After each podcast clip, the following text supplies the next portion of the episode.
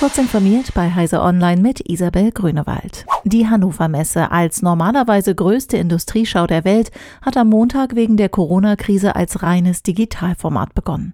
Mit Online-Präsentationen, Livestreams der Aussteller, zahlreichen Videokonferenzen und einem neuen Vernetzungstool sollen bis zum Freitag auch die Grundlagen für ein Hybridmodell in der Zeit nach der Pandemie gelegt werden. Thematisch geht es in diesem Jahr um Technologien zur Vernetzung und Automatisierung in Produktion und Logistik. Dabei sollen besonders Beiträge für mehr Energieeffizienz und damit weniger Belastung für das Klima gezeigt werden. Die Vernetzung auf der Messe selbst soll mit Hilfe eines Dashboards laufen, über das sich jeder Besucher, je nach Interessenprofil, mit Firmen und anderen Besuchern austauschen kann. Die Erfahrungen mit dem neuen Messeformat sollen in künftige Veranstaltungen einfließen. Die Bundesregierung will das Mobilfunknetz der nächsten Generation mit mehreren hundert Millionen Euro fördern.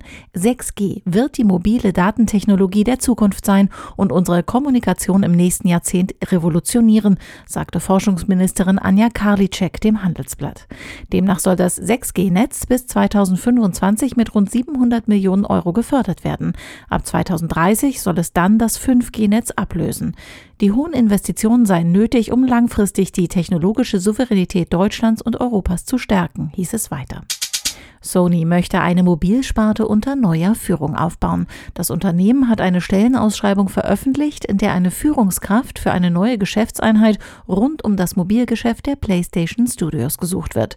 Die Jobausschreibung zeigt, dass Sony sein Bemühen um den lukrativen Markt der Handyspiele intensiviert.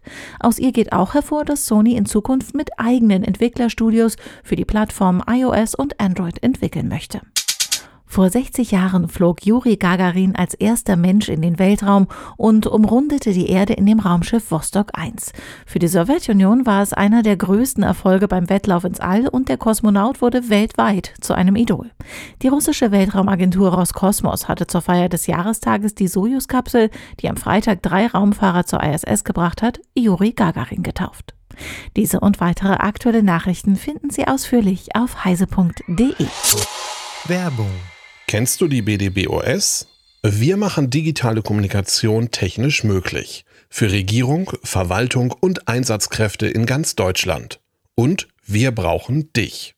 Hast du Lust im Bereich der IT- und Netzwerkinfrastruktur zu arbeiten? Bei uns stimmt das Gehalt und die Work-Life-Balance. Komm zur BDBOS. www.bdbos.de